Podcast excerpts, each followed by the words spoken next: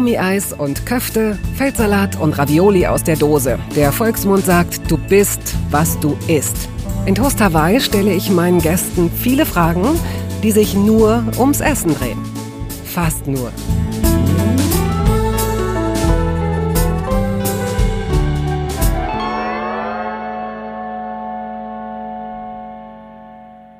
Social Media Fluch und Segen. Über die negativen Effekte müssen wir gerade nicht reden. Zu den positiven aber gehört für mich und für Sie sicherlich auch, auf Menschen zu stoßen, die mich mit ihrem untypischen Blick auf die Welt inspirieren, unterhalten, im Idealfall zum Lachen bringen und die aber durchaus auch mal warnen und aufmerksam machen. Mein heutiger Gast ist so jemand für mich. Vielleicht kennen Sie ihn längst, vielleicht auch noch nicht. Aurel Merz. Er ist Stand-up-Comedian. Auch wenn mich das etwas irritiert, denn das das, was er und andere Leute seiner Generation machen, hat mit diesem klassischen Bühnending, Pointe, Lachen, Applaus, Pointe, Lachen, Applaus, für mein Empfinden gar nicht so viel zu tun. Da ist viel mehr. Er schreibt, moderiert, hat einen Podcast und eine Satiresendung im ZDF und, Obacht, er wurde als erster Fünf-Sterne-Koch unter fünf Jahren gehandelt. Aber hören Sie selbst.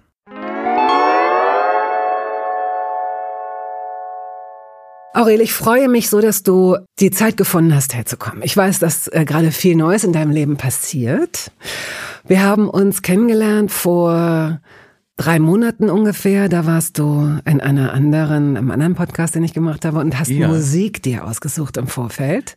Stimmt, ja. Und jetzt frage ich dich mal im direkten Vergleich, wenn man jetzt weiß, dass man eingeladen wird in eine Sendung äh, oder in einen Podcast in dem es um das Essen deines Lebens geht, wo du eigentlich auch ein bisschen sammelst gedanklich. Hast du dich da irgendwie vorbereitet? Hast du jemanden gefragt, um dich zu erinnern? Nicht wirklich, weil ich, ich kann mich schon gut erinnern. Ich, es ist jetzt nicht so ein komplexes Thema. Ähm, es gibt einfach Dinge, die ich sehr, sehr gerne esse. Und ich habe das Gefühl, mein, äh, mein Geschmack hat sich in meinem Leben nicht viel verändert. Also da hat sich nicht so viel getan. Und ähm, tatsächlich auch in meiner Fähigkeit zu kochen. Ich glaube, ich war mal anfangs ein sehr, äh, hieß es immer so, wow, wow, der Junge kann schon das und das kochen. Ja, ist leider so geblieben. Also es ist, es ist nicht komplexer geworden. Okay, das sind die besten Voraussetzungen, um eigentlich so nach zehn Minuten durch zu sein. Was ist dein Tipp? Nee, nee, gar nicht. Das glaube ich, glaube ich nicht. Ich glaube aber, ähm, naja, wie gesagt, ich hatte, war vielleicht auf einem äh, frühen Stand äh, und auf dem Stand bin ich geblieben. Das heißt nicht, dass der Stand zu dem Zeitpunkt nicht schon wirklich magisch war. Magisch. Genau. Du wurdest ja als erster Sternekoch unter fünf Jahren gehandelt damals so, so in, in, Stuttgart und Umgebung. Ne? absolut, ja, absolut. Ich weiß, da gab es schon Abwerbungen und so weiter, aber du konntest sie nicht beantworten, weil du noch nicht lesen konntest. Aber es ist ja egal. Das, das stimmt und es wäre ja wär Kinderarbeit gewesen. Deshalb, ähm, es, es, hat schon gereicht, dass es immer so, weil meine Eltern ja beide berufstätig waren, da hieß es immer, dass, also meine Oma hat es dann so formuliert, das ist ein Schlüsselkind, weil ich mir eben selber früh was gekocht habe selber. Das fand sie dann immer so schlimm, dass das Kind schon sich selbst bekochen muss. Naja, nun muss man auch sagen, deine Großmutter, die leider vor einiger Zeit gestorben ist, noch nicht ganz so lange her, das muss eine ganz tolle Oma gewesen sein, ja, auch was Essen angeht. Genau, da das wird, das wird eine große Rolle spielen hier. Gut, dann bin ich gespannt. Dann legen wir doch eigentlich auch da los. Du bist gebürtiger Stuttgarter? Ja, ich bin, ich bin gebürtiger Stuttgarter. Ähm, was jetzt so ist, in schwäbische Küche ist jetzt sag ich mal, nicht optimal für jemanden, der Vegetarier ist. Und ich bin wahrscheinlich der jüngste Vegetarier Deutschlands gewesen, ähm, weil ich einfach sehr, sehr früh entschieden habe, dass ich kein Fleisch esse. Das heißt, mit irgendwie, keine Ahnung, zwei, drei Jahren war es wirklich so, dass ich verstanden habe, dass die Salami auf der Pizza äh, Fleisch ist. Dann habe ich mit meiner Oma tatsächlich mit ihr ähm, Pizza gegessen. Und dann haben sie mir gesagt, ja, das ist Schwein. Und dann habe ich aufgehört, das zu essen und nie wieder angefangen. Also ich bin Vegetarier erster Stunde. Kannst du dich an die Situation noch erinnern? Ich kann mich an die Situation erinnern und es war sehr seltsam für meine Oma, ähm, weil ja das, das ich meine, das gab es da noch nicht so richtig. Da waren Vegetarier noch nicht cool. Das heißt, ähm, so meine Mutter hat auch schon kein Fleisch gegessen. Da habe ich das dann wahrscheinlich natürlich aufgeschnappt ja. ähm, und dann mir gesagt, nee, also wieso sollte ich das essen? Das ist ein Schwein. Ein Schwein ist so ähnlich wie meine Katzen. Also werde ich das einfach nicht äh, konsumieren weiterhin. Und meine Oma war sehr irritiert, aber liebevoll wie sie ist, musste sie dann damit dealen. Und es war wirklich so, die, die, immer wenn ich mit meinem, meinem Onkel und meinem Papa zu ihr gefahren sind, bin, wurde immer Fleisch aufgetischt. Und dass sie dann plötzlich vegetarisch kochen musste, war wirklich, es war wirklich, es war super irritierend. Das, die ersten, Haben denn die anderen auch vegetarisches Essen mitgegessen? Ähm, naja, die, die, also sie, so Beilagen, aber es wurde dann eher immer so extra gekocht. Also meine ganze Familie musste sich dann relativ schnell darauf umstellen, Vegetarier zu sein, weil es war dann ausgeglichen. Meine Mutter und ich Vegetarier und ähm, meine Schwester, mein Papa nicht, wobei meine Schwester dann auch nachgezogen ist. Ja, es, es wurde einfach wirklich sehr, sehr früh kein Fleisch mehr gegessen. Aber ich habe anscheinend die ersten, das ist wirklich das Einzige, was ich wohl im, von meinem ersten bis zu meinem zweiten Lebensjahr gegessen habe, war Avocado. Also ich wollte nichts anderes als Avocado essen. Und das kann ich heute noch sehr gut nachvollziehen. Ich war der erste Hipster. Ich war ein einjähriger Hipster. Ja, aber du weißt schon, wie, ne? Und dann gibt's jetzt auch die, die Diskussion über den Wasserverbrauch. Man denkt, man ist. Ja, ja, aber die gab's ja damals noch nicht, weil keine Frau Avocados essen wollte. Natürlich. Und es war unglaublich schwierig. Also ja. ich meine, heute gibt's diese Ready-to-Eat-Avocados, ja. wahrscheinlich mehr als Gutes und überall. Aber ich erinnere mich auch noch, ähm, als ich, ich, Gott, das ist jetzt auch 20 Jahre her oder so, dass ich die Avocado für mich entdeckt habe. Vorher, ja. vorher hat die in meinem Leben keine Rolle gespielt und. Aber wo kam die denn eigentlich plötzlich her, so als dieses, äh, also jetzt gibt's ja nichts mehr ohne Avocado, aber Richtig. früher war das gar nicht so. Nee. die haben aber auch anders geschmeckt. Die haben hundertprozentig anders geschmeckt, einfach weil die nicht so auf Masse produziert wurden. Das heißt, ich habe ich, ich, oh gut, das ist vielleicht auch wieder so ein bisschen hipsterisch, dass ich dieses, das für mich beanspruche, aber ich habe das Gefühl, ich weiß noch, ich weiß noch, wie eine richtige Avocado schmeckt. Also das habe ich nicht beobachtet. Es gibt ja auch ähm, zwei Hauptsorten, mhm. die nochmal so leicht unterschiedlich schmecken. Die eine etwas nussiger und mhm. die andere etwas cremiger oder so, weiß ich jetzt auch gar nicht. Ja, die Hass-Avocados sind ja die cremigen ja. und dann gibt's diese Nuss-Avocados, die meiner Meinung nach eigentlich nur verkauft werden, damit man so tun kann, als würde man Avocados verkaufen. Und zu Hause ist man dann enttäuscht, dass man sich einfach so eine riesige grüne Nuss gekauft hat. Ich meine, wo, wozu isst man die? Ist mir noch nicht ganz klar. Das ist, einfach so ein Angebot, das die halt nein. machen, damit es mehr Avocados gibt. Nein, nein. Vielleicht sind es auch Waschnüsse, die du aus Versehen gekauft das hast. Das waren sein, gar ja. keine Avocados. Ähm, jedenfalls, wenn man sie in dieser Zeit, bevor es hip wurde, also vor 20 Jahren ungefähr, dann musste man im Grunde schon drei Wochen vorher wissen, dass man in drei Wochen eine Avocado essen möchte, weil die steinhart sind mhm. und die sind ja auch oder waren zumindest und dieser Reifeprozess, der dauerte. Es gab Tricks in Zeitungspapier einwickeln, zu Äpfeln legen. Also, aber, man, auch, aber der, das war, also manchmal habe ich das jetzt auch noch und aber ich habe das Gefühl, man kauft so eine Avocado und die ist unreif und dann ist sie Ich weiß, schlecht. was du sagst. Ja, das ist oft so. Wo ist, wo, wo ist, denn, wo ist, wo ist der, Common Ground? Also wann hätte ich die essen müssen? Drei Uhr, drei Uhr nachts von Samstag auf Sonntag? Oder was, und wie, woher, wie sagt mir die Avocado, dass sie bereit ist? Das ist so, weil wenn du sie öffnest, ist sie auch gleich schlecht. Also das ist aber das ist das ist nur das ist nur die heutigen Avocados. Das, ich hier früher als Avocado First Generation äh, Konsument, sag mal, so war das früher nicht. ja, du hast recht und ich glaube, ganz viele Leute nicken jetzt oder lachen auch, weil es ist, das habe ich mich natürlich auch schon sehr, sehr häufig gefragt. Ne? Du kannst es von außen nicht immer sehen. Es gibt jetzt diese da habe ich mich noch nicht mit beschäftigt. Eine neue, ähm, nicht Behandlungsart, aber dann doch, das ist äh, ökologisch vertretbar und soll genau das verhindern, dass die zu schnell reifen oder dass sie, was weiß ich, also weil eben durch diesen Überkonsum hat sich genau das eingeschlichen. Ja. Du kaufst irgendwie vier Avocados und schneidest eine nach der anderen auf und sie sind grau. Ja, die sind grau. Und dann gibt's ja noch so, ich bin ja dann manchmal so verzweifelt, denke, du willst nicht wahr haben. Und dann fange ich an, diese braune Avocado ja, natürlich. reinzuschauen und denke so, nee, es ist einfach, schmeckt wie Most Most. Man, oder wie Moos. Ja. Man denkt ja, okay, also Guacamole ist ja auch aus. Man kann es doch mal, man kann es ja, doch mal zermatschen. Nee, nee, nee. Oder man schneidet, man versucht noch so hellgrüne Teile zu finden und die wie so kleine ja. Inseln mit Löffeln so rauszuschneiden und denkt dann, nee, komm, weißt du was, ich möchte das nicht. Ich hatte ja, hier als hier diese Pandemie losgegangen ist, hatte ich immer Angst, dass die Avocados der Hauptübertragungsherd sind, weil die Leute gehen doch immer die Avocados andatschen. Also weil du checkst doch, wie reif die Avocados sind. Und dann dachte ich mir, jeder Idiot läuft hier in diesen Netto oder Edeka oder sonst was und toucht die Avocados an. Und das ist doch ekelhaft. Also, weil du noch nicht wusstest, wie der Shit übertragen wird. Aber erstens, ich bin ganz geschockt, dass du in diesen Discountern einkaufst. Ich dachte, tu ich doch gar jetzt, nicht. Das habe ich ja, doch jetzt. Ja, ja, Nein, aber ich sag dir, wo ich einkaufe. Ich kann dir gleich sagen, wo ich einkaufe mittlerweile. Du kannst überall einkaufen. Ich wollte dich nur ärgern. Nee, aber, aber du kannst es gleich erzählen, wo du überall einkaufst. Mhm. Aber alles wird doch angefasst. Also jede Teepackung, die du, die du kaufst, ist doch vorher von mindestens drei Leuten angefasst worden. Ja, das sage ich gerade, sind nur neue Probleme, die man jetzt halt erkennt und damit da muss man halt was machen. Mit der Avocado. Wie kann also wie wie schaffe ich es, dass meine Avocado aus Südamerika zu mir nach Hause kommt, ohne von jemand anderem berührt zu werden? Du, das sind die Fragen, die stellt man sich. Das sind die Fragen, die stellt man sich.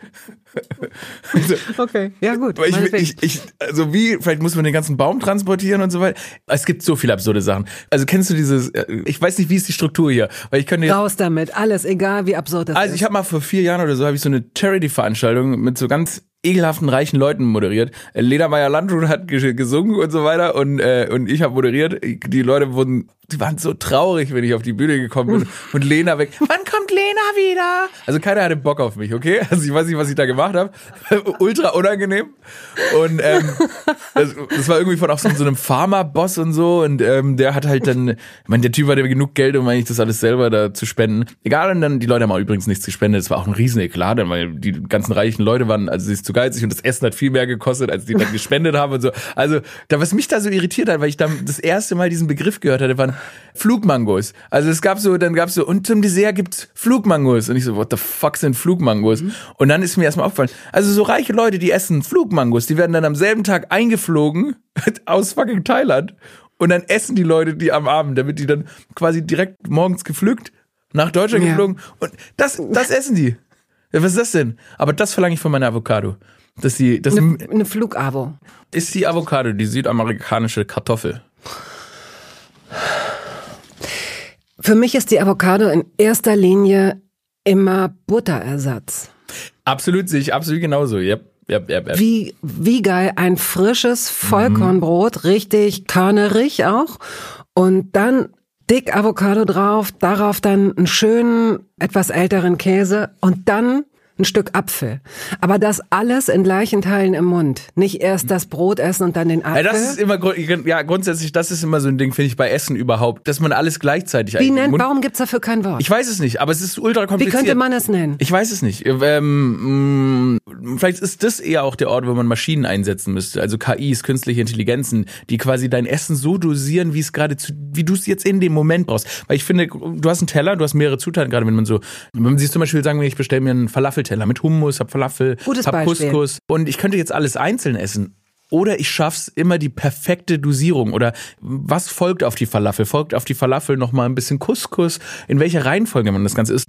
Neulich habe ich gerade gedacht, ich müsste das mal ausprobieren, dass man eine Woche lang immer nur eine Sache isst. Aber was dann? Eine Woche nur Pizza? Nein, oder? nein, nein, ich habe es falsch erklärt. oder ist es einfach eine Woche isst du einfach nur Kartoffel? Nein, ich habe es total blöd erklärt. Wir sind ja so verwöhnt. Also im Salat ist Mozzarella und Radieschen und Kürbiskerne und also dass man sich einfach mal vornimmt, ähm, jetzt nur Radieschen zu essen. Und meinetwegen nächste Stunde esse ich dann, wenn ich wieder Hunger kriege. Es klingt nicht sexy und es klingt nicht nach einem guten Plan. Ich gebe das gerne zu. Zum Mittagessen habe ich zwölf Kinder-Country gegessen. Zum Abendessen gibt's dann zwölf Maß. Und am nächsten naja, Tag gibt's nur Radieschen. Könnte man theoretisch machen. Es geht einfach darum, dass ich merke, wenn ich Salate mache, dann hau ich da alles, das ist so ein, wie so ein Potpourri, das ist wie so eine Hitparade, so eine europäische Hitparade, ja, ja, und man alles weiß auch reinkommt. nie, wann es zu so, viel ist. Und Weil dann, es genau. Gibt, es gibt ja auch, dass man plötzlich merkt, ah, Genau, da, Richtig. Da hätte ich jetzt aufhören sollen. So, und dann ist da noch, auch noch Granatapfel und Pipapo und mhm. Blaubeeren hau ich da noch rein und dann ist es irgendwann so wirklich so alle Register gezogen. Das, ist ein, das ist ein Wohlstandsproblem aber auch.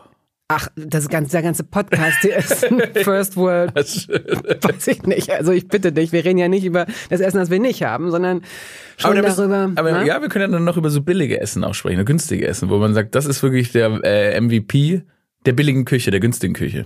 MVP. Most Valuable Player. Wow. Benutzt man vor allem im US-Sport, beim Basketball, der Spieler, der am wichtigsten ist für dein Team, ist oh. der MVP.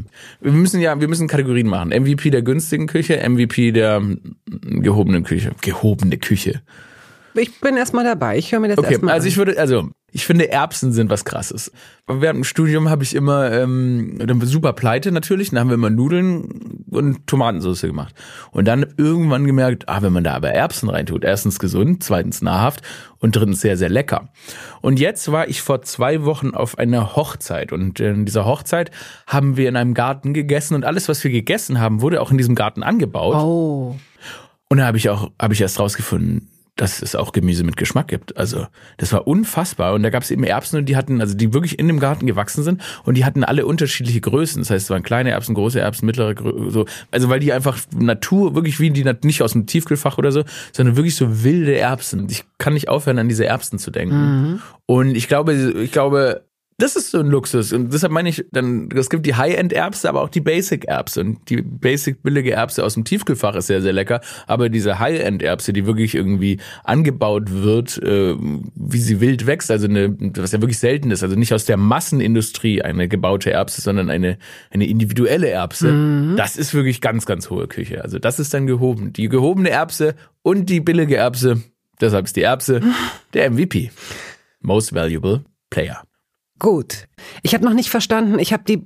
Kannst du vielleicht ein anderes Beispiel nehmen, dass es mich oder warte, warte, die Erbse ist eine der ist, ist eine der wichtigsten Zutaten der Küche. Das sage ich, weil die Erbse kann ein, ein, ein, ein gehobenes Gericht, Gericht verfeinern, aber auch ein günstiges Gericht Dann habe ich es doch verstanden. Okay. Und sie ist klar. gesund. Deshalb, ich habe die Erbse jetzt mal reingeworfen. Jetzt bist du dran.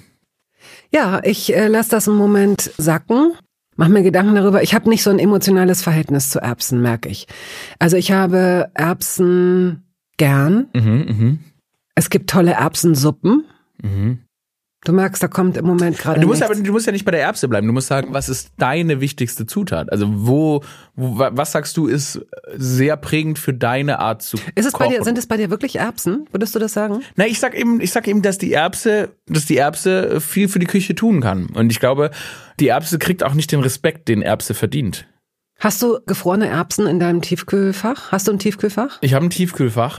Ich vermute, dass da, ich vermute, dass da sehr weit hinten, dass da so eine kleine eklige Tüte 14 Jahre alter Erbsen drum hängt, die ich dann irgendwann, wenn ich so richtig verzweifelt bin, in so einer, in so eine Pfanne kippe und ähm, dann werde ich die Erbsen essen. Ja, ja, ja, ja, ja. Und man kann die auch super zum Kühlen nehmen, wenn man in eine Schlägerei geraten ist. Auch das, auch das, auch das. Oder wenn man verkatert ist und sich irgendwie so in den Schädel kühlen muss.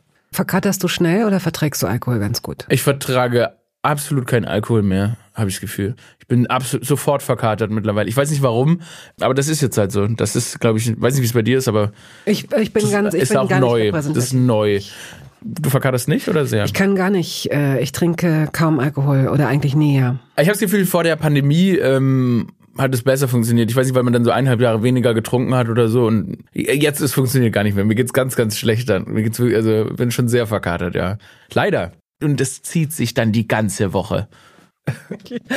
Also, wir gehen zurück nach Stuttgart. Ja, gehen wir zurück nach Stuttgart. Wir sind in einem vier Familien, nee, Quatsch, wie sagt man, vier, ähm, in einem äh, vier, vier Personen Haushalt, so, und deine Großmutter ist dann diejenige, die. Ja, genau, es ist ein vier Personen Haushalt ähm, mit äh, drei Katzen, einem Hund und dann meine äh, schräg gegenüber wohnt mittlerweile mein Onkel, na, wobei der ist dann da hingezogen, als ich äh, zehn, zwölf war. Dann wohnt der Zwillingsbruder von meinem Vater, der lebte dann schräg gegenüber und ähm, die Oma ein bisschen, ja, ein bisschen woanders, aber auch in der Nähe. Und ihr habt täglich mittags oder abends zusammen gegessen? Ähm, es lief dann meistens so ab, also dass mein Onkel, der kam immer abends mit kam immer abends mit dem Mülleimer rüber und und hat immer so getan, als würde er nur den Müll wegbringen und kurz gucken, was los ist.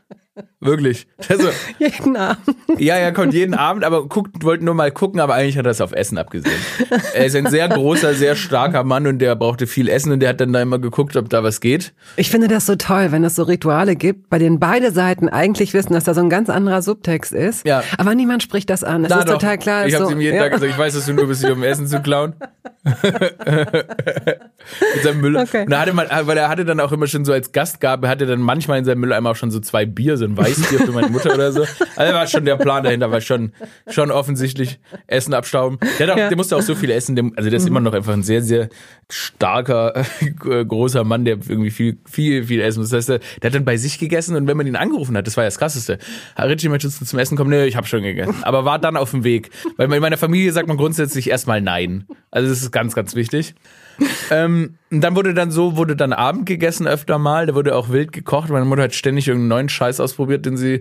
Den, ah, ne, experimentell. Ja, eine Zeit lang war sie mit Goji-Bären besessen, weil die so gesund sein sollten. Die wurden, Kleben so in den Zähnen. Boah, die schmecken auch so ekelhaft. Und die wurden in jedes Essen reingemischt und sie hat behauptet, sie wären nicht drin. Und dann wurden die wirklich in Tomatensauce gemischt und Mama, da sind Goji-Bären drin. Nein, da sind keine Goji-Bären drin. Und dann machst du halt, versuche ich im Schrank Süßigkeiten und finde einfach säckeweise Goji-Bären, die plötzlich in allem drin waren, weil sie dachte, das wäre gesund für uns. Also da wurde jetzt nie so hausmannsmäßig gekocht. Da wurde wirklich, meine Mutter hat immer die seltsamsten Linsengerichte irgendwie ausprobiert. Also alles Mögliche. Es war irgendwie komisch. Es war jetzt nicht die, immer und viel Essig. Meine Mutter braucht alles irgendwie scharf und sauer. Wow. Ganz komisch. Das heißt, überall bis heute, manchmal gucke ich dir dabei zu, wie sie sich, wie sie sich eine Pizza bestellt und dann da Essig drüber. Uh. Ich habe keine Ahnung, was da vor sich geht. Aber es ist normal und wenn man sie darauf anspricht, wird sie sehr, sehr sauer. Und ähm, unter diesem Regime musste ich auch die absurdes, absurdesten Gerichte essen, absurdesten gewürzten Gerichte essen, äh, unter diesem Essig-Chili-Regime, also weil alles auch sehr, sehr scharf sein muss, aber so scharf, dass ein normaler Mensch gar nicht essen kann. So, das war diese Seite. Ähm, mittags habe ich mich selbst bekocht sehr lange. Was also, heißt das? Äh, genau, ich habe dann sehr früh angefangen. Ich habe mich immer lange nur von einer Sache ernährt, wenn ich die Wahl hatte. Also ich habe dann jahrelang habe ich angefangen nur Vanillepudding mittags zu essen und mich geweigert alles andere zu essen. Dann habe ich äh, jahrelang nur Pfannkuchen mittags gegessen und mich geweigert was anderes zu essen.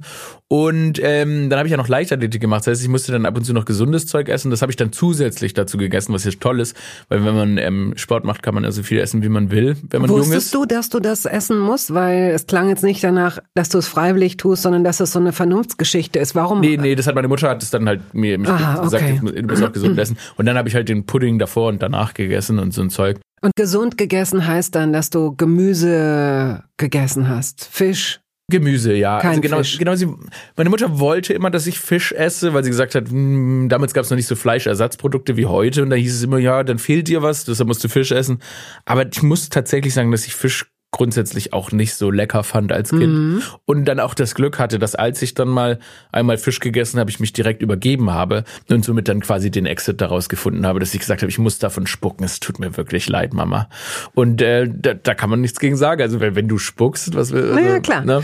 Und dann habt ihr abends als Familie zusammen gegessen, würdest du sagen, also gab es irgendein so Ritual oder vielleicht sonntags oder irgendwie einen anderen Tag, an dem es hieß, heute sitzen wir alle zusammen und erzählen uns was oder von der Woche oder irgendwie sowas? Wir haben schon immer versucht, Abend zu essen, aber dann sind natürlich alle entweder schon müde, weil alle Mama kam nach Hause, war dann immer wahnsinnig, schon völlig überarbeitet.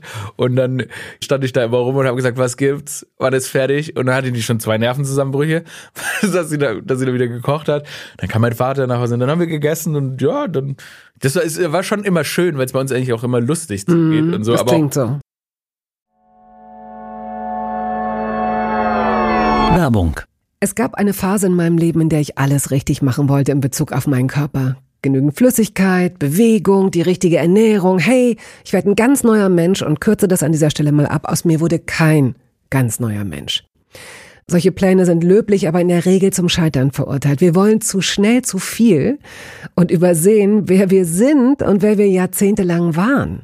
Nichts gegen Veränderungen, nichts gegen gesündere Angewohnheiten oder Ernährungsumstellungen. Aber ich finde, sie müssen zu unserem Leben passen und es muss irgendwie Klick machen im Kopf.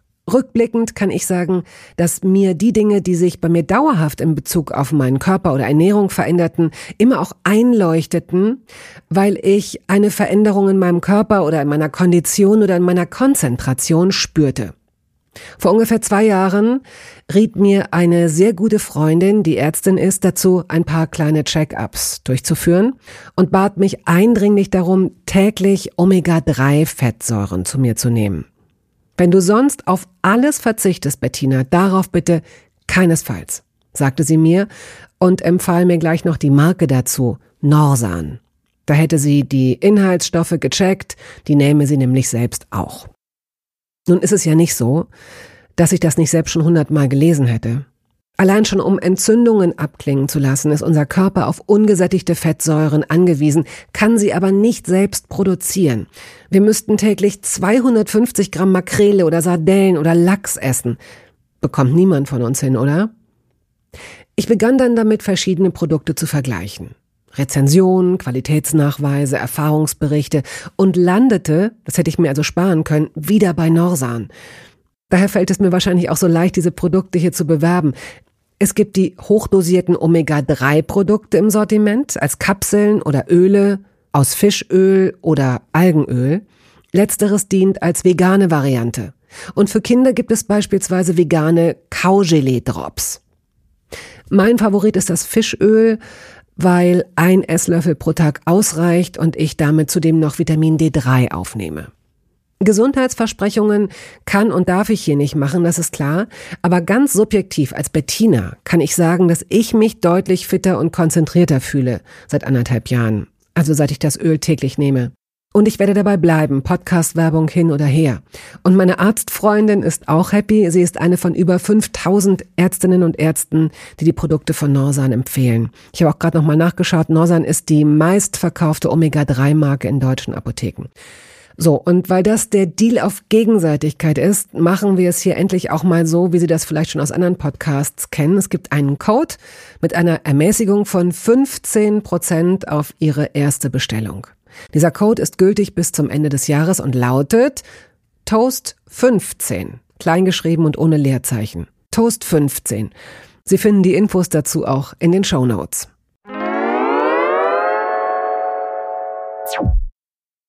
Erinnerst du dich daran, wann du das erste Mal gekocht hast oder gebeten wurdest mitzuhelfen? Nee, so es war einfach, ich bin morgens aufgewacht und äh, hatte, Bock auf Pfannkuchen. Und da war ich wirklich sehr, sehr klein und habe dann Pfannkuchen gemacht. Also habe es versucht und dann habe ich halt mit Olivenöl, Wasser und Milch, habe ich da wie so, wie so, wie als würde ich Matzen machen oder so, habe ich dann äh, diese Pfannkuchen gemacht. Das hat überhaupt nicht funktioniert. Das ist mein Vater aufgemacht so, was machst du hier?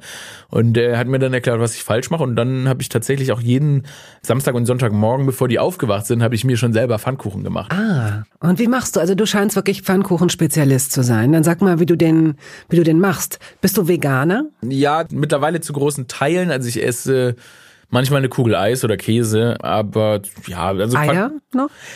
Irgendwie, ich weiß nicht warum, irgendwie habe ich die Lust auf Eier verloren. Ich bin mir nicht ganz sicher, woher das kommt, aber ähm, zur Zeit schaffe ich das irgendwie nicht. Ich weiß nicht. Kennst du das, du guckst was an und denkst, das könnte ich jetzt essen, aber ich will es nicht essen. Irgendwie habe ich Eier, die Liebe zum Ei knallhart verloren. Ich habe das Gefühl, weil umso weniger man ähm, tierische Produkte konsumiert, umso mehr erübrigen die sich auch, also wo du irgendwie Lust drauf hast, das geht dann auch verloren. Und was ich halt mache, ich nehme Hafermilch, also ich Hafermilch liebe ich wirklich sehr. Viele Leute sagen, es ist ja gewöhnungsbedürftig, was mir gar nicht ganz klar ist, weil ich finde Hafermilch wirklich. Ich finde, es gibt unterschiedliche Firmen, die dann auch unterschiedliche Produkte mhm. hervorbringen. Ich mag auch nur tatsächlich anderthalb. Anderthalb?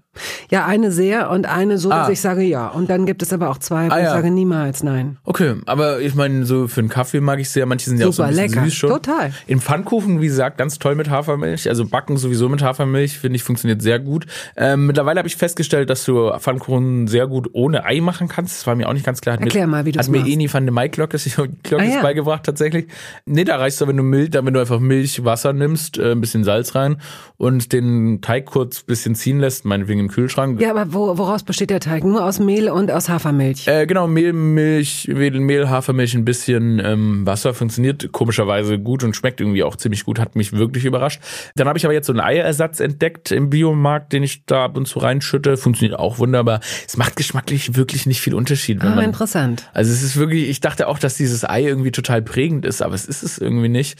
Und dann Zimt und Zucker drauf und ähm, Apfelmus, Apfelmus, boah, sehr viel Apfelmus. Gelingt es dir, also sind die bei dir eher so Crepe weich oder sind die knusprig? Weil ich mache alles. liebe das. Kriegst du, kriegst du knusprige Pfannkuchen hin? Das ist nämlich echt eine Kunst. Wenn ich will, dass die außen ein bisschen knuspriger sind, dann nehme ich ein bisschen weniger Mehl, damit, also dünn, dünn willst du. Ne? Ja. Ne? Dann ein bisschen mehr Fett rein nochmal, ja. dann kannst du sie länger brutzen Wie mal, mit welchem so Fett? Mit Rapsöl oder mit was für einem, darf ja kein großer Eigengeschmack sein. Ich finde, du kannst auch sehr, sehr gut sogar Kokosfett nehmen und es funktioniert auch. Mhm. Aber auch mit, ganz traditionell mit Butter, ähm, ist halt so, schmeckt wahnsinnig gut, weil wir dürfen nicht vergessen, dass einfach gebratene Butter, heiße Butter, braun gewordene Butter. Das ist halt einfach was, was verdammt, verdammt lecker ist und verdammt gut riecht. Und ähm, da komme ich auch eigentlich zu meinem aller, allerliebsten Gericht auf der ganzen, ja. ganzen, ganzen Welt. Oh. Das von meiner Oma kommt. Und das hat meine Oma immer gemacht, um diese Jahreszeit jetzt. Zwetschgenknödel mit Buttersösle und Zimt und Zucker. Und das ist wirklich, das war immer bei uns so ein Highlight. Sobald die Zwetschgen-Saison losgeht, haben wir versucht, jedes Wochenende zu meiner Oma zu kommen. Alle und dann haben wir äh, Zwetschgenknödel gegessen und immer Kerne gezählt. bis heute werden da die Rekorde, wer die meisten Kerne auf dem Teller hat und so weiter durchgemessen. Und es ist einfach, du machst Knödel, du machst äh, Kartoffelknödel, da kommt eine Zwetschge rein und dann machst du die, was weiß ich, was, was macht man denn? Die kocht man, ja, man kocht die Knödel und dann, wenn die in der Mitte, schneidest du den leicht auf, dann Unmengen Zimt und Zucker. Unmengen Zimt und Zucker drauf und dann einfach nur braune Butter, braun gebratene Butter, einfach nur drüber äh, gießen und dann haben wir davon 15 Stück gegessen und so weiter bis und Tage danach noch die an, angebraten und so weiter. Das ist so lecker. Das ist ja fast noch das Leckerste, die Knödel am Tag danach. Anbraten. Unglaublich. Oh Gott im Himmel. Ja, das ist so dermaßen lecker und wenn ich da jetzt, ich meine, die Zwetschgensaison geht jetzt los. Kannst du, also du machst die? Ich kann das. Ich du hab, das? genau das Schöne ist, ich hab, wir haben dann, ich habe dann irgendwo mal ähm, das Rezept auch, äh, wie sie es mal aufgeschrieben hat, äh, habe ich dann noch irgendwo bekommen und so weiter und das mache ich, das mache ich, die mache ich und ähm, habe ich auch schon ganz, ganz viele Freunde zum Zwetschgenknödelessen eingeladen und war da auch sehr stolz drauf, dass ich es dann vollbracht habe, dass das auch so lecker geschmeckt hat und das ist das wichtigste Erbe von meiner Oma, dieses Rezept wirklich und aber überhaupt die ganzen Tage, die wir da ge gesessen haben und diese Zwetschgenknödel gegessen haben, wenn ich das, ich kann dir gar nicht beschreiben, wie sehr ich dieses Gericht liebe oder diesen ganzen Akt davon, wie wir dann in der Küche schon rumgehangen sind und so, komm Mama, jetzt mach die Zwetschgenknödel fertig, es muss losgehen, es muss losgehen. Ähm, das ist wirklich, äh, ja, das ist schön. Aber we- weißt du was, ich hab mal, ich richtig, wurde richtig gedemütigt. Ich war bei einer Fernsehsendung zu Gast. So eine, Ja. Da haben die, ähm, da sollten die einen Weltrekord aufstellen. 72 Stunden am Stück sollten die äh, moderieren und da sollte jeder Gast, der zu Gast kommt, sollte mm, was mitbringen. Und ich habe gesagt, okay, ich bringe Zwetschgenknödel mit, weil die haben gesagt, ja, man, man kann auch kochen. Und ich so, ja, cool, ich bringe mit. Dann habe ich zu Hause gestanden, habe ich den Teig gemacht. Also stundenlang stand ich in der Küche, bin dann musste ins in ein Flugzeug steigen und am an der an der an der Kontrolle, ne, haben die gesagt, was what the fuck, was haben Sie da? Und ich so, das Kartoffelteig für meine Zwetschgenknödel. Bin so mit ins Flugzeug gestiegen, haben das gerade so durchgehen lassen, weil die meinten, das ist ja eigentlich nicht erlaubt, Teig in Flieger zu nehmen übrigens. Nee. Doch, war irgendwie anscheinend nicht erlaubt. Da ich so, ja, ich Nee, eben, ja, wie Sprengstoff. ja, weird. Egal, auf jeden Fall bin ich dann mit meinem Kartoffelteig da, da, da nach München geflogen irgendwann. Und dann, ähm, ich so, ja, ich habe hier meinen Teig, wie soll ich das, soll ich das dann kochen? Und die so, ah, da haben wir, glaube ich, gar keine Zeit für. Oh. Und dann bin ich mit meinem Teig zurückgeflogen. dann, warte, dann haben die den Teig, haben die den so genommen, haben die in den Kühlschrank gestellt. Und als die Sendung vorbei war, habe ich meinen Teig wieder in meinen Rucksack und bin damit nach Hause geflogen. Und dann habe ich mal abends traurig Zwetschgenknödel gemacht. Das ist so dumm, ey. Gut, dass der, Das gut, dass toll. der Teig erstmal in München war, bevor ich ihn gegessen Das habe. ist eigentlich eine traurige Geschichte. Das aber sie ist auch, aber, aber irgendwie hat sie auch was Schönes, obwohl ich mir, ich weiß ja gar nicht mal, wie du wohnst, aber die Vorstellung, wie du dann in deiner Wohnung bist und auch niemand da ist und du gehst dann in die Küche und du hast auch, du bist zu schlecht gelernt, um, um Musik anzumachen und dann machst du die Pfanne heiß und denkst so, ach, scheiße, echt. Wir kommen jetzt mal zu einer Rubrik. Die überflüssigste Anschaffung der Welt. Gibt es da irgendwas, was dir einfällt? Also ich habe äh, als Kind, als ich dann so angefangen habe, die ganze Zeit irgendwie mich selbst zu versorgen, selbst crazy shit zu kochen, war das so ein Running Gag, beziehungsweise bis heute, dass ich das einzige Kind war, dem man ständig Küchengeräte geschenkt hat. Und ich weiß, ich habe dann, ich habe mir dann plötzlich eine Fritteuse gewünscht, so mit neun oder so. Dann habe ich eine Fritteuse bekommen, Waffeleisen hatte ich viele. Ich hatte sehr viele verschiedene Sandwich-Maker. ähm, ich hatte eine Pförtchenpfanne. Das ist, glaub ich, weil da waren wir mal irgendwo im Norden. Und hab dann habe ich das Gericht Pförtchen kennengelernt. Das sind wie so, ja, so Hefebällchen, die man dann in so eine, die Pfanne hat dann so kleine Löcher zum Beispiel und da macht man den Hefeteig rein und dann werden da diese Pförtchen, also diese Hefebällchen, die man dann mit Zucker und auch im Apfelmus oder Vanillesoße oder was auch immer isst. Und ich habe dann diese ganzen Sachen mir eben schon immer, ne, die musste ich dann schon immer, habe ich immer solche Küchengeräte, zu Weihnachten habe ich Küchengeräte bekommen. und ähm, dann immer halt ein halbes Jahr wie ein Wahnsinniger nur noch das gegessen, was damit machbar ist. Eine Krepppfanne habe ich mir dann so gewünscht, aber ich habe so eine ganz oldschoolige bekommen, weißt du, keine so eine flache Krepppfanne, sondern einfach so, ein, so eine Pfanne, die man, wie die aussieht wie eine Falschrumpepfanne und die hältst du dann einfach nur in den Teig Oh. und dann, genau, und dann äh, kommt es Ja, auf den ja, Herd ja, und dann okay. ähm, ziehst du davon so den. Crepe ab und so. Da hatte ich so ganz viel so, so, so, so altes Zeug. Und jetzt die letzte, eigentlich die letzte Gerätschaft, die ich mir. Hast du die Sachen immer weggeworfen, verschenkt, Nein, vergessen, bei Umzügen stehen lassen? Nee, nee, das ist ja wirklich so, ich meine, ich war neun, also. Ja, eben. Also, Hast du das jetzt noch? Aber du hast es doch nicht alles gesammelt. heute weiß ich nicht, wo das Ganze Nee, es ist irgendwo verloren gegangen. Also ich glaube, die deines Lebens. Sandwich Maker werde ich irgendwo noch haben. Man weiß nicht, meine Eltern, als meine Eltern sind, als die Stuttgart verlassen haben, weiß ich nicht wie viel. Vieles von dem Zeug ist natürlich einfach In Frauenhäusern gelandet. irgendwo gelandet, Ja. weil, weil die, die wollten auch, das ist auch so, die haben auch schon einen richtigen Einschnitt gemacht, weil du willst ja dann, diesen ganzen Hausrat, den du dir über 30 Jahre mit Kindern und so weiter angesammelt hast, den kannst du gar nicht mitnehmen und willst ja nicht mitnehmen. Die haben sich ja auch bewusst ja, verkleinert ja. Ja, und dann hier haben die wahrscheinlich niemanden Keller oder so. Also wie äh, lebst du denn? Wie ist denn deine Küche? Ist die leer oder ist die? Nee, die ist auch voll. Also ich habe eine eigentlich eine ganz schöne Küche. Ich war froh, dass die beim Einzug schon drin war und ich mich damit nicht groß auseinandersetzen musste. Aber es ist so eine offene Küche und da habe ich jetzt, was ich jetzt neulich mal gekauft habe, war ein Reiskocher, weil ich mehr Reis essen wollte. Es ist keine sinnlose Anschaffung, aber ich habe schon gedacht, dass ich mehr Reis kochen würde, wenn ich einen Reiskocher hätte. Aber heute mache ich mal Reis. Weil ich habe nämlich, nämlich habe ich gesehen, Maren Kräumann hattest du gefragt, ob sie schon mal einen Kochkurs gemacht hat. Ja. Und ich habe einmal in meinem Leben einen Kochkurs gemacht und das war ein Nasi Goreng Kochkurs ja. in Indonesien, habe ich aus Langeweile. Da konnte man sich so eintragen und da habe ich Nasi Goreng kochen gelernt und das ist mir dann eingefallen und deshalb würde ich Nasi Goreng mal wieder machen. Ne? Das ist gebratener Reis auf indonesische Art und mhm. Weise. Ja, aber so richtig viel Reis koche ich nicht. Weißt du, was aber ein geiles Ding war? Na sag. Bis heute. Also ich habe mir ein Waffeleisen gekauft und dann war ich waffelsüchtig für ein halbes Jahr. Sind aber auch wirklich gut. Ja, aber ich habe ein halbes Jahr nur Waffeln gegessen. Also wirklich einfach mehrfach am Tag, mehrere Tage, eine Woche und so weiter. Habe ich. Diese, du kannst dir nicht vorstellen, zu was für Ausmaß. Ich komme um drei Uhr nachts vom Feiern zurück, komplett besoffen und fange an Waffelteig zu machen. Und dann stehe ich dann nachts in der Küche und mache mir einfach um vier Uhr morgens noch Waffeln. So weit ist es gekommen. Und um diese Waffelsucht zu besiegen, habe ich mir dann damals einen Smoothie Maker gekauft, weil ich musste diese Sucht durch irgendwas anderes ersetzen. Und dann habe ich mich immer gezwungen, immer wenn ich Bock hatte, Waffeln zu essen, habe ich angefangen, Smoothies zu machen. dann stand ich halt nachts in der Küche und habe und habe angefangen, ähm, hab angefangen äh, Smoothies zu machen. Aber dazu, hat, dazu brauchst du ja aber auch wirklich immer frisches Gemüse und Obst. Das heißt, du gehst regelmäßig einkaufen? Ja, ja, ja, ja, das mache ich schon, das mache ich schon. Aber um nochmal darauf zurückzukommen, bevor ich waffelsüchtig war, ich habe mir ein Waffeleisen gekauft, um von meiner Sandwichmaker-Sucht runterzukommen. das war eh schon ein Teufelskreislauf. So, damit bin immer ganz froh, wenn ich es schaffe, dann wieder von sowas Abstand zu nehmen. Deshalb kaufe ich mir eigentlich nicht mehr so Geräte, die dazu fähig sind, ungesunden Scheiß zu machen.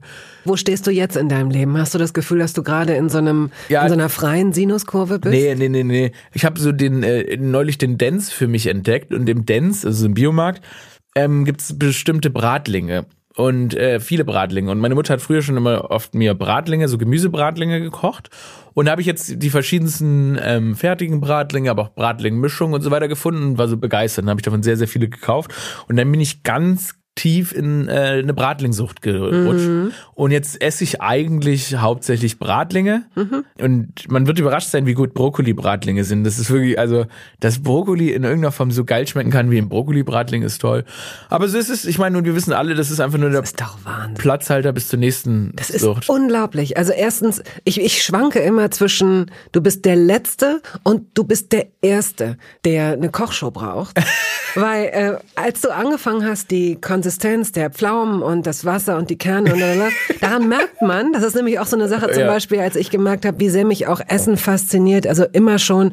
Und ich habe mir früher immer gewünscht, dass ich, wenn neue Produkte, neues Eis, neue Schokolade, was auch ja. immer auf den Markt kommen, dass sie mich fragen, dass ich Testesterin bin. Oh. Ich, die Vorstellung, dass ich in so einem Raum sitze und Kekse esse, die es noch gar nicht gibt und dann kommen so, so Leute rein in so weißen Kitteln mit so Kugelschreibern in ihren Brusttaschen und so Klemmbrettern ja, und dann setzen die sich oder vielleicht auch durch so eine verspiegelte, weil es anonymisiert sein muss, durch so eine verspiegelt, durch so einen Raum, in dem das Licht nicht gut ist, aber alles lecker schmeckt.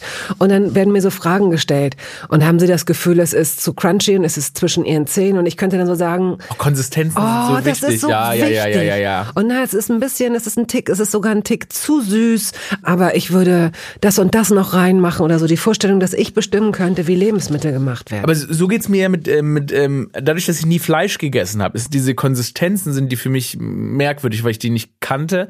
Manche Pilze haben so ein bisschen, glaube ich, so Konsistenz wie Fleisch. Aber jetzt gibt's ja diese ganzen vielen Ersatzprodukte, deren Sinn sich mir ja nie, es gab für mich dafür nie Bedarf, weil ich gar nichts ersetzen muss. Mhm. Aber was ich halt so spannend fand, ist zum Beispiel, jetzt habe ich neulich so ein Seitanhühnchen gegessen, ein Hühnchen aus Seitan. Und ich fand tatsächlich die Konsistenz spannend. Mhm. Dann habe ich so einen Beyond Burger gegessen, der halt ähm, sehr nach Fleisch schmeckt, das finde ich total ekelhaft, weil der einfach wie Fake Fleisch schmeckt, wie Fleisch riecht und so weiter. Da gibt's für mich gar keinen Bedarf. Aber ich interessiere mich sehr für die Konsistenzen dieser Produkte. Mhm. Übrigens bei, weil, warum ich schon immer Tofu-Würste geil fand, weil ja viele drüber schimpfen, was auch immer, weil man das mit Senf essen konnte. Und ich habe immer, mhm. ich war, war immer sehr neidisch, wenn ich Menschen gesehen habe, die Senf gegessen haben. Und ich so, was? Ich will das auch essen, aber mit was? Ra ähm, es gibt diese kleinen Nürnberger Bratwürstchen, dieser Ersatz. Mir geht's auch nicht darum, Würstchen zu ersetzen, aber es schmeckt einfach total lecker. Und wenn man die so ein bisschen äh, scharf anbrät, dass sie so knusprig sind, ja. und dann mit Senf und Sauerkraut, super lecker. Kann ich mir gut vorstellen, kann ich mir gut vorstellen. Es ist ja eh so ein Ding, also diese Senf ist ja so eine Kategorie, diese Beilagensößchen, ist ja keine Soße, ist ja zu, ein bisschen zu, aber es ist eine Art, naja. was, ist, was ist denn? Es ist wie ein Gewürz, das aber da liegt, ja, aber so Platz ein, braucht. Ja, aber so ein schleimiges Gewürz, weil es ist ja, ne, es ist ja, ich kann es ja nicht bröseln oder so, also das sind Senfkörner, aber das sind, meine ich, das sind wie diese Soßen, also ich finde auch so scharfe ja. Beilagensoßen und so weiter, da ist wieder das Ding. Und da sind wir wieder bei der Dosierung. Weiß man auch nie richtig, wie man, wie man das alles irgendwie perfekt unterbringt. Ich finde, wenn du sowas wie Senf hast, weiß ich auch nicht, habe ich zu viel Senf, habe ich zu wenig Senf drauf. Machst du das in Salatsauce? Also magst ja, du Vinaigrette oder? Ich mache halt Salat immer nicht aus Faulheit, obwohl ich glaube, ich bin der Mensch, der sich am gesündesten und am schlechtesten ernährt gleichzeitig. Also weil immer so in Phasen also jetzt habe ich zum Beispiel eine Phase, ich habe mich zu lange ungesund ernährt, wenn man viel dreht, dann ist es so, da isst man ja nur Müll, weil man wenig Zeit hat und irgendwie sich irgendwas reinschiebt und so weiter. Und dann ernährt man sich ungesund. Jetzt versuche ich mich natürlich wieder gesünder zu ernähren. Und sag mal, wenn du diese Phasen hast, also ich kenne das natürlich auch, dass ich so Phasen habe, wo ich Sachen besonders gerne esse, ja. aber dann isst man sie sich doch auch über. Hast du das nicht auch? Ist das nicht das Resultat? Also wird nicht dein natürlicher Ernährungsradius immer, immer kleiner, sodass du zum Schluss vielleicht nur noch also das finde ich auf jeden Fall. Also ich meine, aber man erholt sich ja auch davon wieder. Und das Ding ist grundsätzlich, dass lange ich bin auch wirklich gelangweilt mittlerweile von dem Essensangebot, was wir haben. Ich war vor einigen Jahren, das ist wirklich schon eine Weile her, in Sri Lanka und das war für mich so, so wie so eine Offenbarung, dass es irgendwie doch noch geiles neues Essen gibt irgendwie und mal wieder was anderes und Gerichte, die von die ich gar nicht kannte. Und das hat mich zum letzten Mal so richtig geflasht, wie cool und weit Küche irgendwie noch gehen kann und wie toll das auch schmeckt, wenn es jetzt wirklich nicht so Massenproduktion mhm. ist, wie jetzt es hier so der Fall ist. Ich bin aber grundsätzlich einfach gelangweilt von all, von alledem und ich meine, das ist ja ein Luxus, das sagen zu dürfen, aber ich bin wirklich, ich, ich habe das Gefühl, ich esse seit Jahren das das Gleiche und das glaube ich machen wir auch alle. Es schmeckt ja mittlerweile auch alles so richtig gleich. Also ich esse wirklich so unglaublich gerne. Ich esse, so bin ich aber trotzdem irgendwie auch bisschen gelangweilt vom, vom Essen. Aber auch, kennst bist du manchmal auch gelangweilt vom Kochen? Ist man ja auch ja. nach Corona vor allem, wo man immer zu Hause gegessen hat. Äh, ja, aber es ist, ich habe auch so Phasen und ich, ich mag am liebsten die Tage, äh, wenn ich am Vortag was gekocht habe mhm. und dann weiß, ich habe noch was übrig und muss es jetzt nur warm machen. Stressfrei. Das liebe ich. Also ich liebe es auch zu kochen. Manchmal vergesse ich, wie toll es ist, wenn ich dann, also so auch für mich selbst, finde ich jetzt auch nicht das Argument, weil viele sagen ja, ja, für sich alleine kochen äh, sehe ich überhaupt keinen, finde ich genauso gut. Äh, sogar weniger Stress, weil äh, wenn du für Gäste kochst, kommen sie zu einer Uhrzeit, mhm. das muss dann äh, aufeinander abgestimmt und so. Und ich bin sehr relaxed, wenn ich für mich koche. Aber ich, ich vergesse halt manchmal Musik anzumachen oder einen guten Podcast und dann ist es nämlich noch mal was anderes, wenn du gerade nicht so motiviert bist und das dann so miteinander verbindest, finde ich ganz gut. Pass auf, wir kommen jetzt, du hast es fast geschafft, das ist Wahnsinn, aber haben wir so vieles noch gar nicht, nicht mal angetickt. Wir kommen jetzt zu entweder oder. Entweder oder. Kaffee oder Tee? Mittlerweile Kaffee. Ja, Kaffee. Rotwein oder Weißwein? Zum Essen Rotwein, so zum Chillen. Lieber ein Weißwein. Gin oder Wodka? Gin, ich finde, Gin macht nämlich bad shit crazy. Ähm, ich weiß nicht warum, aber ich finde, wenn man Gin trinkt, wird man richtig merkwürdig besoffen. Das finde ich witzig. Banane oder Zitrone? Uh, Banane. Müsli oder Schrippe? Brötchen. Uh, also, mein Kopf sagt Müsli, mein Herz sagt Schrippe. Pizza oder Döner? Ich liebe Pizza. Und ich finde, es ist die größte Leistung meines Erwachsenenlebens, dass ich nicht jeden Tag Pizza esse. Das ist mir aufgefallen. Weil Pizza ist immer ein Highlight. Pizza ist, und deshalb ist auch gut, dass man es nicht jeden Tag isst. Aber ich, einmal die Woche esse ich mindestens Pizza. Und es ist das Highlight meiner ganzen Woche. Ich liebe Pizza. Okay. Und deine Lieblingspizza? Ähm, entweder Peperonis oder mit Rucola mag ich gerne, mit Rucola und Tomaten mag ich gerne. Ähm, mhm. Ja, ganz simpel und ich mag auch napolitanisch, aber ich mag auch die andere. Ich mag Pizza finde ich einfach wirklich unfassbar toll. Es ist nicht Döner, ich habe ja eh immer vegetarische Döner oder Ja. so, das ist dann, dann eher auch Falafel, was ich ja dann so esse oder Halloumi. Das ist schon okay, also das ist schon lecker und so, aber Pizza ist irgendwie unstoppable mit Kapern oder Oliven, einfach boah, Pizza. Sahne oder Fruchteis? Und das Level von Pizza ist auch extrem hoch. Das Level von Pizza. Ja, okay, gut, wenn du so ein- schlechte Pizza zu bekommen, ist wirklich nicht einfach. Sahne oder Ah, das, das ist nicht richtig. Also ich finde, eine schlechte Pizza ist allein schon, wenn das Sugo zu sauer ist Mhm. und wenn der Teig zu dick und innen zu sapschig ist, zu nass. Ja, also, das auf jeden nee. Fall. Aber ich habe das Gefühl, das ist so, also gerade in Berlin, wenn man, das ist wirklich, finde ich, schon schwerer eine schlechte als eine gute. Also Ich finde, es gibt einen ganz entscheidenden, die Achillesferse der Pizza ist, dass sie so schnell auskühlt. das stimmt, das stimmt. Und das ist, macht's ja auch, ist auch ein bisschen die Schwäche, weil Pizza ist natürlich beliebt beim Liefern, aber das ist die Schwäche der Pizza. Aber auch stimmt. beim Selbstholen. Also selbst wenn du hin und zurück rennst, ich habe das jetzt in verschiedenen, ne? und ich lebe viele Jahrzehnte schon, das zweite Achtel ist dann oft schon so lau. man muss, am besten isst man die Pizza direkt aus dem Steinofen.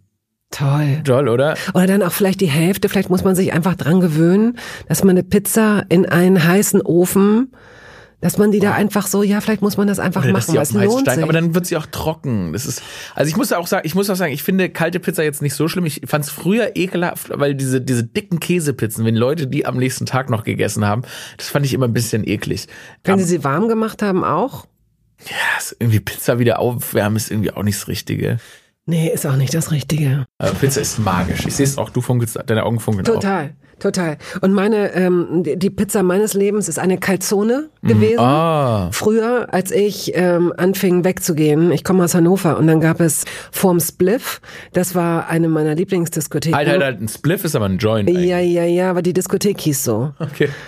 Gab es so eine Pizzabude und die haben, also das war reines Fett. Ich glaube, es war die ungesündeste Sache. Wahrscheinlich ist es gesünder, in irgendwas reinzubeißen, als in diese Calzone. Aber sie war so lecker. Sie war einfach nur voller Teig, voller flüssigem Käse und voller billigem, quadratischem Ah, äh, Kochschinken. Ja, selbst die, also diese After-Party-Pizza, die so, so Morgens, es ist hell, du kommst Ah, so raus geil. und dann hast du so Hunger, weil du hast stundenlang getanzt.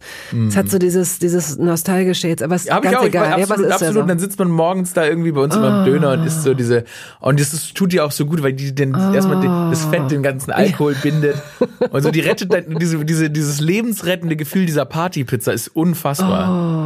Aber ich finde auch Pizza ist auch eine, eines der Gerichte, das besser als jedes andere Gericht äh, die Kindheit überlebt hat. Also man, als Ja, Kind das war stimmt. Pizza schon ein Traum, ja. aber es ist immer noch so, für einen Erwachsenen ist eine Pizza immer noch ein Traum. Das stimmt, aber bei Pasta ist es so ähnlich, oder? Pasta ist ähnlich, ja. Pasta. Ja, Haben diese Italiener. Italiener haben uns gerettet, was das Essen angeht. Die Skandinavier, was die Klamotten und die Möbel angehen. Es Ich war ist so- letztes Jahr in, in Rom und wirklich mittags so Nudel, Pasta, abends Pizza und das ist, es ist so, das ist, das ist kulinarisch, Mm, das ist unfassbar. Es ist un, toll. un, es schmeckt ist natürlich toll. da auch nochmal besser und so. Riesentraum. Sahneeis. Sahne oder Fruchteis ist Sahne. Ja, ja? das Ding ist, ich, ja, immer, ich, diese ganzen, weißt du, so Zimt, Pistazie, Nuss? selbst Vanillenuss, alle Nüsse, Walnuss. Da manchmal bestelle ich, gibt's ja auch vegan. Es schmeckt mir wirklich tatsächlich nicht so geil. Da bin ich tatsächlich, da fällt es mir sehr schwer auf die normale. Das ist der eins, das einzige, wo es Mhm. mir schwer fällt. Es schmeckt so unglaublich geil. Und natürlich, du konntest es dir denken, ich bin natürlich auch eissüchtig im Sommer. Den ganzen Sommer, jeden Tag drei Kugeln und so weiter. So, wenn ich an der Eisdiele vorbeigehe, dann passiert's. Bier oder Wein? Bier. Helle oder dunkle Schokolade? Äh, du meinst äh, nicht weiße Schokolade, du meinst eine Vollmilch genau, oder Vollmilch oder, oder so Zartbitter oder, oder. Edelbitter. Oh, boah, dieses ganze Zartbitterzeug schmeckt so Aha, interessant, interessant. Marmelade oder Honig? Bin ich beiden gegenüber nicht emotional genug, um das zu sagen. Verstehe ich, finde ich eine ehrliche Antwort. Reis oder Nudeln? Nudeln. Nudeln oder Kartoffeln?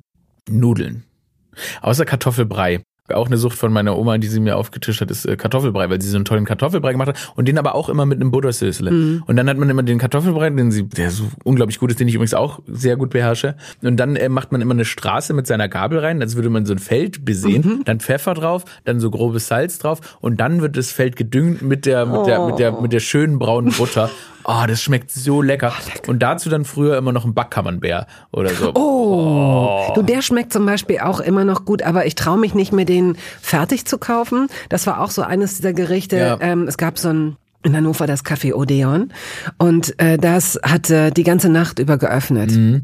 Vielleicht sogar 24 Stunden, das weiß ich nicht. Aber egal, wann du aus irgendeinem Club, aus irgendeiner Diskothek gekommen bist, du bist immer noch ins, konntest immer noch ins Odeon gehen ah. und dir irgendwas. Äh, das ist auch dunkel gewesen, ja. ne, kein Fenster, alles alles auch so schwarz und da habe ich den Backcamembert mit Preiselbeeren äh, kennengelernt. Und haben die selber eingemacht? Haben die den selber Wie gemacht? lecker? Nee, nee, das glaube ich nicht. Ah, ja. Glaube weiß ich nicht, aber er schmeckt ein bisschen besser als die, die man die man kaufen kann. Die, die man kaufen kann, haben eine sehr sehr, da kann man davon ausgehen, dass die Qualität des Käses äh, genau. minderwertig ist und die Panade ist einfach minderwertig. Und mm. ich glaube, ich habe es einmal selbst gemacht, zweimal. Einmal ist es geglückt, einmal nicht. So ein Camembert selbst zu panieren. Übelst. Und es ist so lecker. Ich habe ich habe eine Folge Jerks geguckt und hat Christian Ulm das irgendwie selbst gemacht und dann musste ich das auch machen und es schmeckt so viel geiler und oh. dann habe ich auch irgendwo mal selbstgemacht gegessen. Mm. Aber alle paar Monate oder eigentlich vielleicht einmal im Jahr stehe ich im Supermarkt und weiß gar ja, nicht, was und dann nimmst du es mit und, dann machst du vier Ding und, es und dann esse ich alle, dann esse ich alle vier Stück. Vier? Es schmeckt mega geil und es geht mir eine Woche schlecht. Eine Woche denke ich, oh Gott, was ist mit mir? Wie jetzt würde ja, sogar als würde es deinen Kopf vergiften. Ähm, aber es ist un, also das ist unfassbar lecker. Sushi oder Fondue? Ach so, ist ja als Vegetarier. Naja, ich esse sehr viel, ich esse sehr viel, ähm, sehr, also vegetarisches Sushi. Ich liebe so Avocado-Sushi und dieses Zeug und mit Frischkäse und es gibt auch ganz, es gibt auch ganz tolle vegane Sushi-Läden mittlerweile. Und Käse von dir gibt's halt auch ganz, ganz tolles und äh, haben wir immer als, äh, also in der Vegetarierfamilie gab's dann halt auch immer um die Weihnachtszeit rum eben auch viel äh, Fondue, also Käsefondue. Deshalb, und wie gesagt, ich mag auch veganes Sushi total gern, deshalb lasse ich das jetzt mal okay beides irgendwie toll zu seiner Zeit, hat aber hat genau hat beides seine Zeit. Joghurt oder Pudding?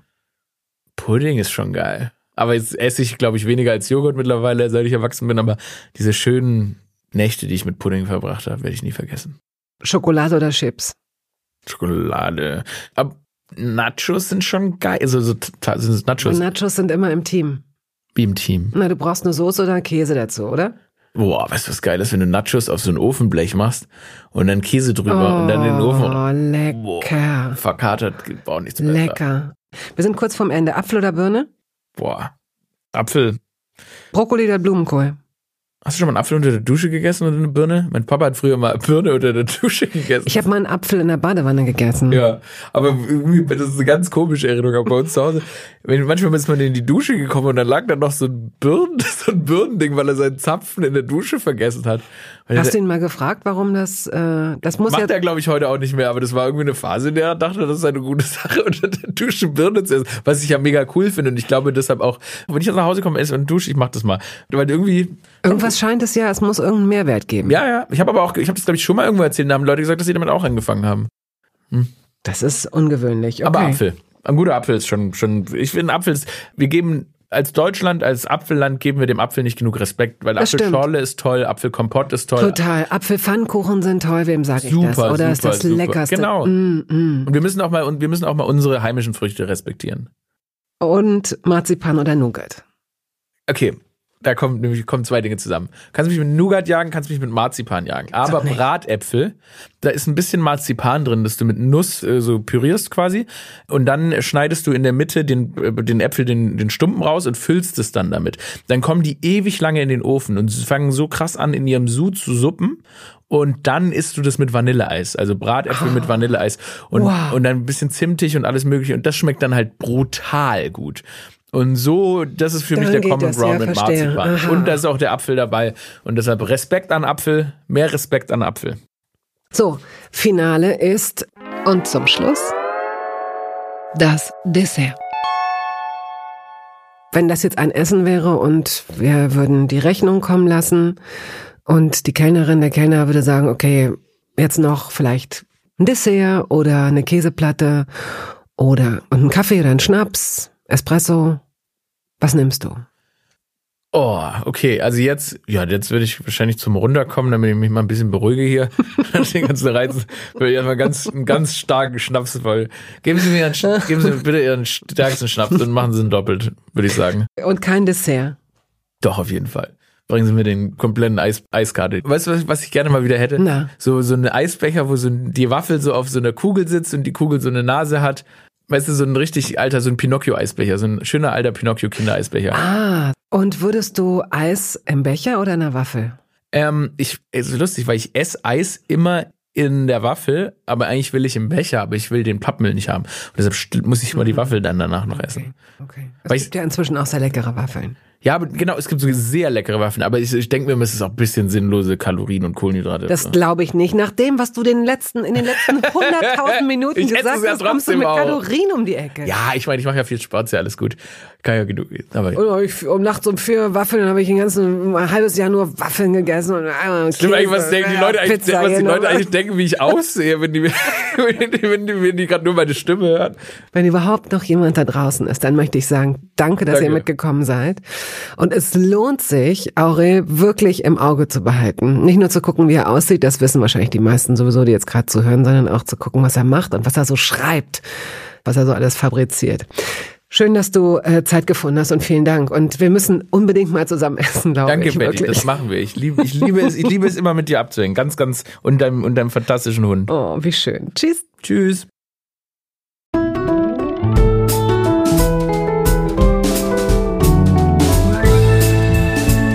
Toast dabei ist eine Studio Bummens Produktion. Ausführende Produzentin Wiebke Holtermann. Ton und Schnitt Henk Heuer. Musik Jakob Ilja. Neue Folgen hören Sie jeden Samstagmorgen. Überall da, wo es Podcasts gibt.